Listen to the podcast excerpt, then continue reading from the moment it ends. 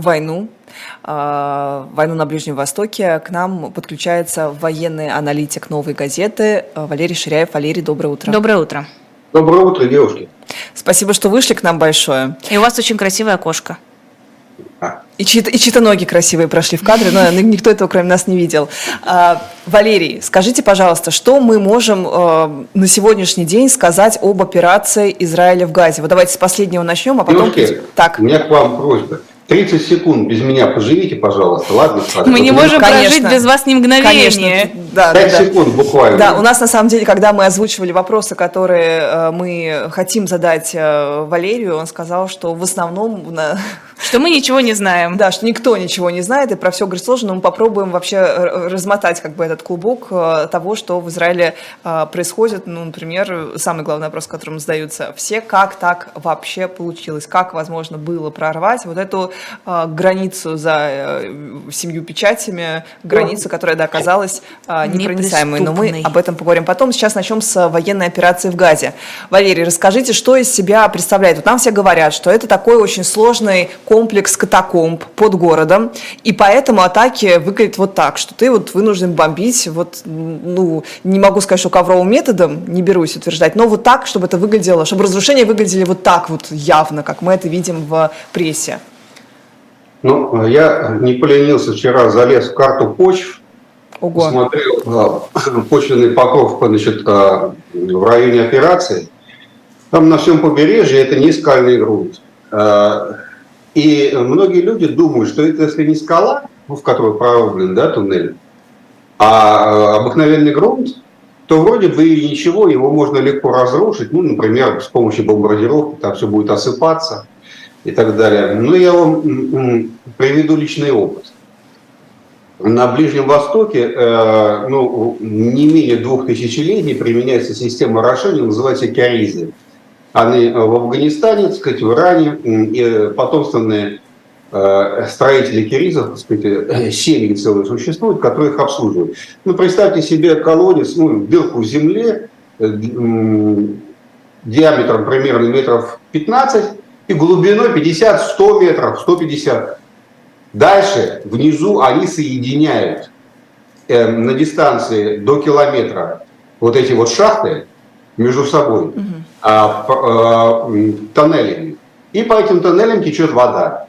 Потом она а, поднимается на поверхность и значит, используется для орошения. Да? Там самые жаркие э, сезоны, вода не испаряется и так далее. И э, даже когда монголы разрушили киризы в XII веке, в XIII, то пришел, пришло в упадок все земледелие в этом районе, в Большом Иране, так называемом. Я к чему это говорю? На Ближнем Востоке очень мощная, древняя традиция копания, делания туннелей, понимаете? Ну что, Кириз, вот вы бросаете гранату F1 вниз туда, в надежде, что те душманы, которые там значит, спрятались, в этом колодце, да, они использовали эти э, колодцы для перемещения, э, транспортировки оружия и так далее. Вот. Вы даже не слышите звук взрыва внизу. Представляете, какая мощная система. Вот. Что касается истории э, этих тоннелей, э, о которых мы с вами сейчас будем говорить, а они э, изначально делались э, с 83 -го года, представляете, уже сколько лет, поколения выросли людей, которые их копают.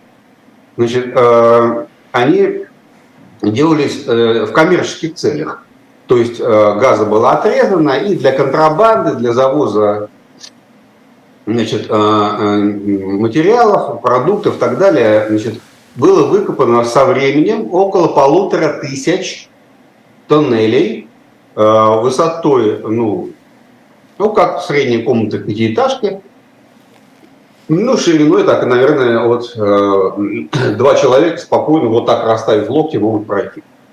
Да, то есть э, они укреплены. Подземный там, город буквально, да? То есть там можно идти. Да. Значит, что через них завозили? Завозили через них э, и вывозили в Египет.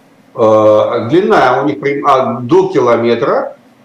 Э, значит, делали их, делают их на глубине от 30 метров и глубже под землей. И надежды на то, что специальные бомбы, которые призваны уничтожать подземные сооружения, которые существуют во всех развитых армиях мира, что ими можно а, вот, а, с помощью этого оружия уничтожать такие туннели, э, это надежда призрачная. Значит, дело в том, что эти туннели, а, они а, слишком развиты, около полторы тысячи туннелей длиной по километру каждый. У вас не хватит никаких бомб просто на это. А сама бомба еще не факт, что она а, а, так заглубится, что на, 30, на глубине 30 метров значит, произведет тот эффект, который необходим. Значит, а, завозили через них, да, потом появились туннели, через которые ездили автомобили, и жители Газы покупали билеты от 30 до 300 долларов, чтобы э, заехать в этот туннель на автомобиле, выехать там в Египте и ехать куда-то по своим делам, то есть в отпуск ездили, так далее, завозили, э, заносили туда все строительные материалы, из которых строилась газа вообще, весь цемент. Угу. А, до миллиона а, литров а, топлива в месяц. Значит, там были проложены а, таким образом а, трубопроводы для перекачки топлива.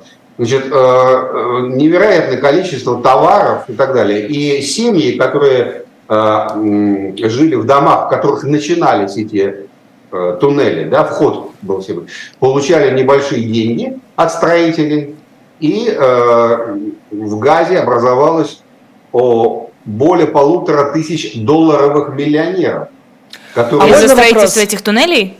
Которые эксплуатировали туннели, mm. эксплуатировали. Как дороги, и, понятно. И на этой контрабанде Значит, жили, понимаете, да? А можно вопрос сразу, Валерий? Вы говорите, с 80-х годов э, строится, а это же был контроль... года, когда был а, обнаружен первый тоннель. Но, но э, как это вообще было возможно? Это же тогда была израильская администрация контролировала эту территорию до там Осло, до 2005 года. Вот так потихонечку, незаметно. А как заключенные роют туннели в тюрьмах и, и организуют побеги?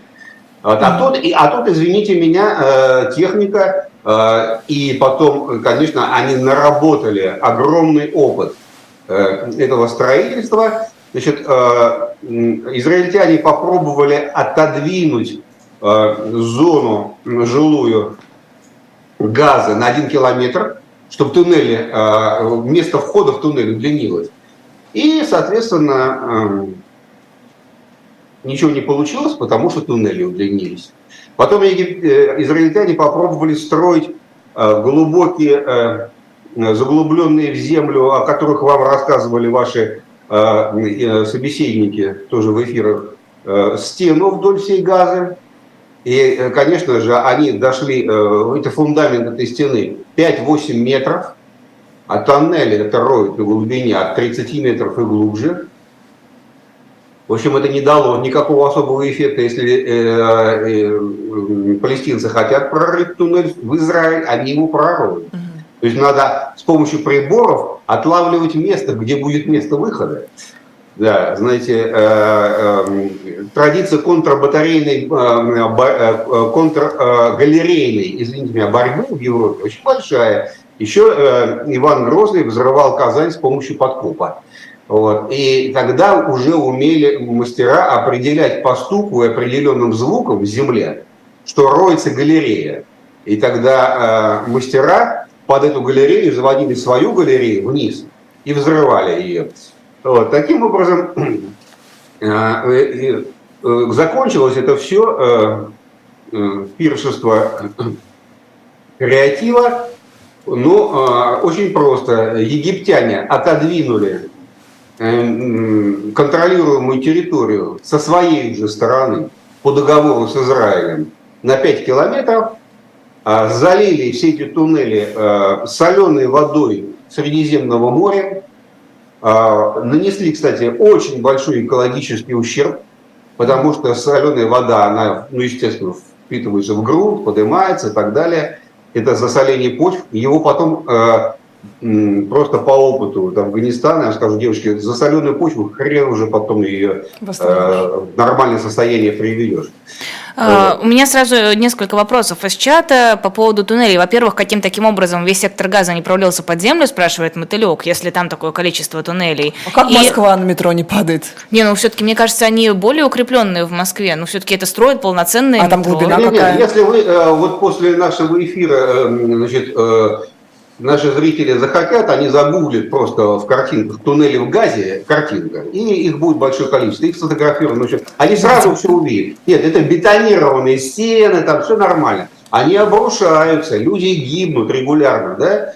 Но, э, в принципе, сами жители Газа живут в таких экстремальных условиях, что гибель там очередных э, каких-то жителей, решивших э, э, воспользоваться туннелем, не воспринимается как дикая трагедия. Кошмар. Вот. А... Э, я, теперь переходим к самому главному. Сейчас, и еще вопрос. Можно? Э, вот еще спрашивали да. в чате, и сегодня, и вчера, почему нельзя эти туннели просто чем-то залить или дым какой-нибудь туда пустить? Ну, в общем, чтобы да, они все оттуда... Значит, египтяне запускали туда. Значит, в первую очередь боролись с ними не израильтяне, а египтяне. Еще раз.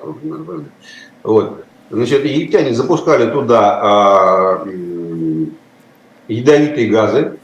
Кошмар. А, и хватило, да, хватило это э, на, на очень небольшое, э, там все туннели оборудованы вентиляцией, домофонами для входа, значит, соответствующими там а, оборудованы специальными э, приборами, которые показывают надежность осадки грунта и так далее. Там очень много чего сделано. И когда значит, э, египтяне запускали газы, то хватило ненадолго. Я видел, как устроены кирезы в Афганистане. Я вам скажу, никаких э, запасов э, там, ядовитых веществ вам не хватит для того, чтобы затопить эту систему там целиком. Да? Вот. Кроме того, они, да, я уже сказал, залили все это водой из Средиземного моря. Потом были попытки подрыва взрывать туннели. Но они старые туннели забрасывают и немедленно начинают рыть новые. И туннели идут под туннелями. Они же не ограничены а одним горизонтом. Угу. Можно их э, вертикальные плоскости тоже варьировать. Да? Вот. Семья, я говорил, которая владеет входом в туннель, она, э, если утратила его, она заинтересована и немедленно вызывает мастеров, которые начинают туннель или восстанавливать, или отрывать его дальше. Ощущение, сам... что какие-то бешеные кроты там живут. Как вообще это ну, возможно ну, с ограниченными ресурсами? Если вы увидите, как это сделано... Все, мы уже, мы, уже, мы, уже, мы уже сейчас выведем эту картинку, Просто мы нашли. рот откроется и больше не будет закрываться. Вот так э, устроено. Это традиция не менее двух тысяч лет. Валерий, ну да, потому что я так понимаю, что это вообще еще там очень жарко, и сначала для хранения, может быть, чего-то использовали, правильно? Да, Вопрос, уже... да, к операции военной, как это да, да, возможно да. поразить? Значит, вот, собственно, переходим к военной части. Да, у меня вот поручение, у меня есть группа э, моряков военных, которым вы очень нравитесь, они передавали вам привет, а это не москвичи, а вот, и они э, донатят вас за вашу красоту. Вот. вот. Настоящий, да, это настоящий, э, значит, Ну, приезжайте в Москву. Да, они меня консультируют по поводу э, событий на флоте и э, войны на море. Вот. И вот просили передать вам свои приветы. И вот, значит, э, теперь, собственно, к, операции. Ну, нет сомнений, что эти туннели прорыты под газой не только для хранения. А они будут использовать для хранения, ну, потому что уже мы видели, палестинцы показывают боевики, хранилища специальные, которые там под землей, там набиты они этими ракетами самодельными и так далее, да, вот, э, нет никаких сомнений лично у меня, что эти тоннели будут использоваться для быстрой переброски сил и скрытой переброски с места на место. Существует э, очень неплохой советский фильм о войне в Одессе во время войны, и где подпольщики, партизаны использовали канализацию для прохода, так сказать, вот, э, для, э, во время борьбы с немцами. Вот э, примерно так, но в гораздо больших масштабах палестинцы, боевики, террористы, назовем их так, как надо, да, будут обязательно использовать э, эти э, туннели, которые они загодя отрыли А как, как, как это возможно поразить-то? Вот вопрос в чем? Я думаю, что никак нельзя поразить. Нет, ну, конечно, на, на те выходы, которые, на которые израильская армия будет натыкаться, если она решит зайти в Газу. Не факт, что она решит зайти, да? Э, но если решится зайти, конечно, э, на что наткнуться, то они будут уничтожать, но ну, подорвать, там, засыпать. Но в общем и целом э, разрезать газу на сектора и бомбардировками, снося все к чертовой матери, все жилье, которое там стоит, вынудить жителей уйти куда-то в другое место, хотя бы в Египет, которому там, предположим, можно платить отдельные деньги за то, чтобы приютить у себя значит, э, от двух до трех миллионов человек, вот, э, вот эта все грандиозная задача, она очень осложняется тем, что при разрезании на сектора, которые вы попробуете брать под контроль, ну, понятно, как это делается, да, допустим, улицы, проспекты какие-то, значит, захватываются, разделяется город на части, и потом а, войска начинают... Ну, это зачистки, как называется, а, Да, правильно? войска начинают по... Ну, больших мастеров зачистки, чем украинские, российские войска, сейчас нет. Израиль должен у них учиться, я вам сразу скажу. Да? Потому что вообще специальная военная операция, она привела к тому, что боевой опыт, он э, сейчас наибольший сосредоточен не в израильской армии, а в российской и украинской. Вот. И, и, конечно, вот, э, как мы видим, происходят зачистки, когда безжалостно люди уничтожают любой абсолютно, сказать, вот, объект, который им кажется подозрительным процессе, сносят его. Ну, а на Украине это происходит с помощью артиллерии. Второе. Значит, и Израиль имеет более точный э, инструмент, это авиация. И э, все это будет разрушаться э, авиационными бомбами, точными ударами. Э, фактически э, вот первые дни этой трагедии показали, что у Хамаса нормальной, допустим, ПВО переднего края нет. Они не могут бороться с израильской авиацией так, как это делают, допустим, украинцы или даже россияне. Да? Вот. И то количество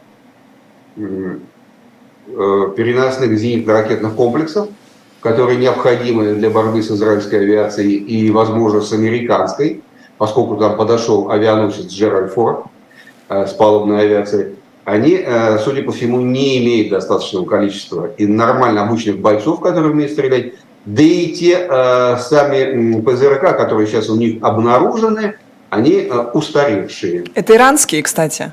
Нет, советские. А, советские. А как они попали Еще к ним? Еще с советского времени. Вообще на Украине осталось, э, остались запасы грандиозные трех военных округов СССР, которые должны были в случае э, конфликта с НАТО развивать наступление в сторону Европы. Да?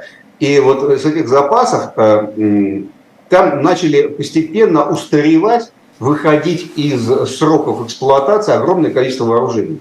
Вот все это вооружение э, очень активно продавалось. И я не хочу сказать, что это продавалось специально для того, чтобы вооружить там каких-то террористов. Нет. Просто продавалось в какие-то ненадежные страны, арабские там так далее, лишь бы продать. Понимаете? Вот, э, например, существует очень хороший э, комплекс ПВО С-300, который ну, на Украине тоже стоит на вооружении. Э, и ракеты зачастую, мы видим это в видео постоянно, летят не туда и падают да, украинские. Причина. Девочки, у него срок эксплуатации ракет 10 лет. Угу.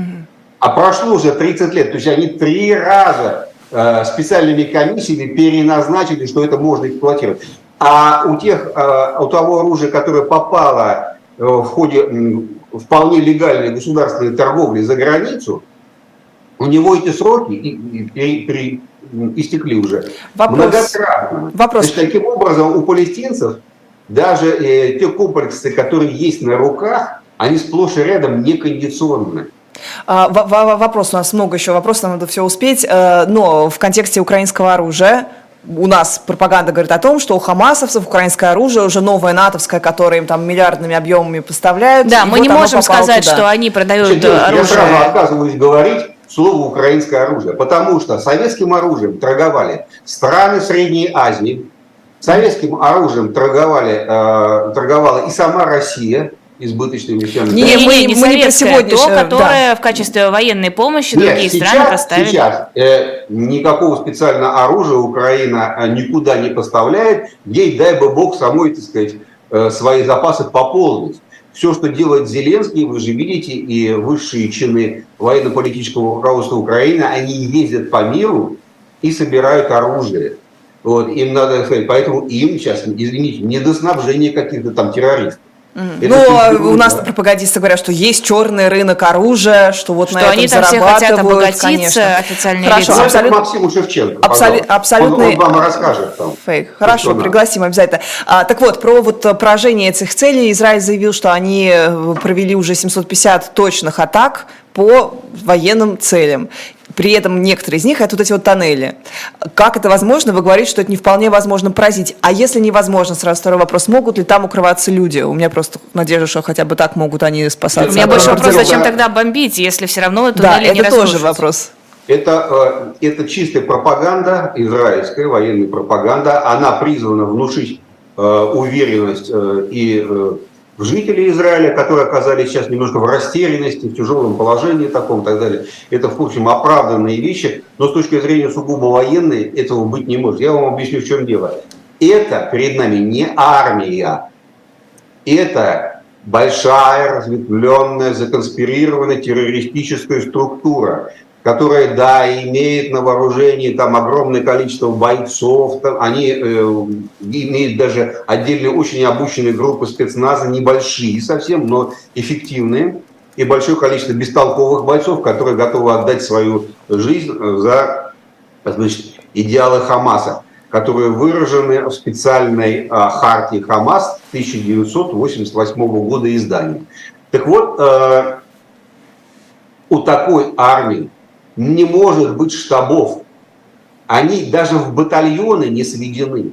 Там максимум а, а, ну, группы, группы а, бойцов, которые друг друга знают и знают командира, а, не выше роты. И что есть цели тогда? Понимаете, а им не нужен штаб. Поэтому они для того, чтобы э, использовать э, им, если им что-то нужно, они могут использовать любое помещение, любое здание и спокойно перетекают из одного в другое. Поэтому, когда израильская армия уничтожает какое-то здание, разрушая его до основания, там, многоэтажное, и говорят, что это была штаб-квартира, это все фуфло, потому что эта штаб-квартира была до начала этого, э, этой герильи. А потом они могли перейти в другое здание и так далее. Для того, чтобы уничтожить все возможности совещаться в здании, надо снести все здания сектора газа. А, во-первых, сейчас пишут э, СМИ, что убит лидера воздушных сил Хамас, во всяком случае об этом говорит Сахал. У меня такой вопрос, а неужели нельзя как-то отследить этих лидеров, то есть не э, бить по квартирам, которые предположительно являются штаб-квартирами, а бить по точкам там геолокационным, угу. где э, находятся эти, да, где выслежены... У, у израильтян и особенно у их э, значит, э, союзников верных э, в Пентагоне наработан очень большой опыт отслеживания лидеров боевиков, там, вражеских группировок и во время войн на Ближнем Востоке, в Афганистане и так с помощью радиоэлектронной разведки, спутниковой разведки и частично, я считаю, это неудачным опытом агентурной разведки. То есть, то есть в принципе, они, конечно, э, сейчас это делают, они всячески их расследуют, но с другой стороны, ну тоже не те, э, там, ну не совсем идиоты, они показали себя вполне сложившимися мастерами конспирации и так далее. Вот э, это работает на войне, понимаете, такие простые детские хитрости. Вот у меня, говорю вам, Муська, она ложится под кустом и в течение часа превращается в камень. Птицы на кормушке над, ней привыкают к тому, что под ними не живое существо, а какой-то неподвижный так сказать, объект. И начинает беспечно порхать. В этот момент она делает бросок, и что, она приучает их к тому, что она, э, она не кошка.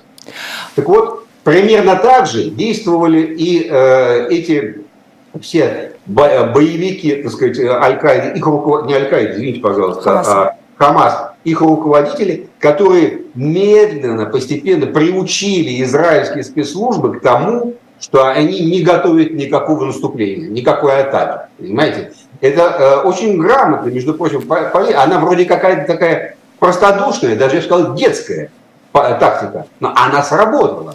И вот э, примерно так же сейчас они себя и ведут. Никто не пользуется телефонами, например, да, а пользуются вестовыми. Знаешь, что такое вестовой? Нет. Да?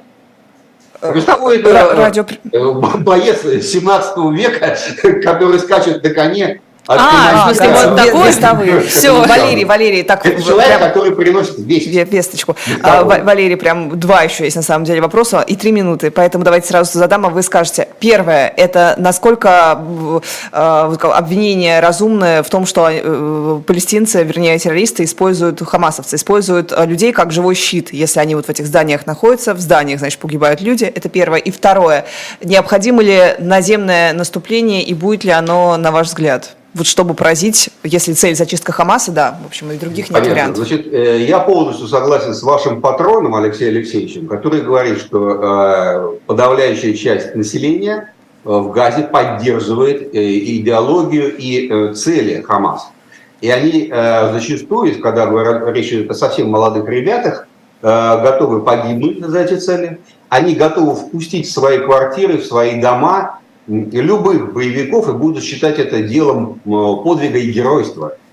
Вот, поэтому а, не только Хамас готов прикрыться мирному населению, но и мирное население готово дать э, убежище Хама, боевикам Хамаса, понимаете? Это называется социальная база поддержки партизанского движения. Основа основ, то, на чем вообще держится любая герилья. А, и, ну, вещь, которая известна с 1942 года, когда в Москве был э, специально а, обустроен под руководством Ворошилова э, э, аналитический штаб по разработке партизанского движения. Вот с тех пор это, ну, вот нет у вас социальной поддержки, не будет у вас партизанщины. Все.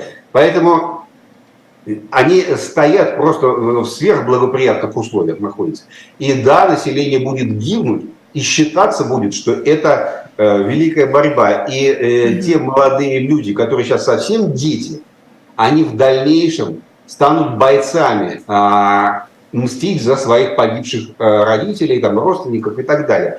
То есть, в принципе, руководство Хамас, оно заинтересовано в гибели мирного населения в ходе э, израильской контртеррористической операции. Чем больше будет гибнуть их соотечественников, тем больше в дальнейшем они получат вот таких отчаянных, совершенно бескомпромиссных бойцов, которые считают, что Израиль не имеет права на существование. Теперь, что касается... Наземное наступление. Вопроса. Да, второй вопрос тоже простой. Хамас уже десятилетиями заточен, буквально заточен его структура, тактика, опыт боевой под э, борьбу в условиях плотной городской застройки и э, а, высокой базы социальной поддержки. Поэтому а, сражаться они будут в своей среде, они будут сражаться э, с большим опытом. Далеко не все современные средства вооруженной борьбы, которые есть ну, в армии Израиля США, могут им пом- могут помочь во время этой операции – операция на земле будет очень сложная. Поэтому... А, так там все население сейчас, мобилизованное, просто не понимаю, как это возможно. Да, поэтому сейчас а, армия, ну, генералы израильской армии а, находятся в таком задумчивости. Они чешут репу, они думают, как это сделать поумнее, похитрее, и так, чтобы не терять большое количество людей, потому что Израиль все-таки э, ну, современная цивилизованная страна и очень чувствительно а, относится население Израиля к потерям. Это не палестинцы. Э, поэтому это будет, если они решатся на это, это будет очень непросто все. Э, есть, вот, ну, я вам сказал, что наиболее очевидный вариант – это рассекать сектор газа на части и потихоньку, кусок за куском его защищать. Но как вы его зачистите, если, собственно говоря, сами же жители газа и являются теми самыми террористами. Понимаете, вот это... Не, подождите. Это круга. Вот отделить, э, отделить эм, мирного от немирного, да, боевика, комбатанта от 15-летнего школьника, задача это вот как квадратуру круга или строительство вечного двигателя.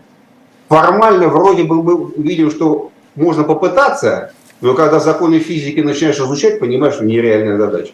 Вот э, это, это сверхсложно.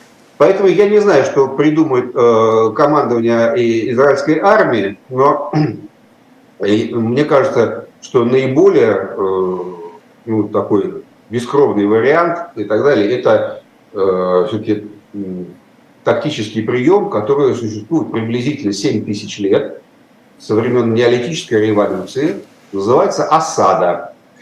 Вот. И вот эта блокада э, сектора газа по периметру э, с открытием гуманитарных коридоров, то, что делали э, российские войска во время э, операции э, в Сирии, да, многократно. И получалось, и получалось.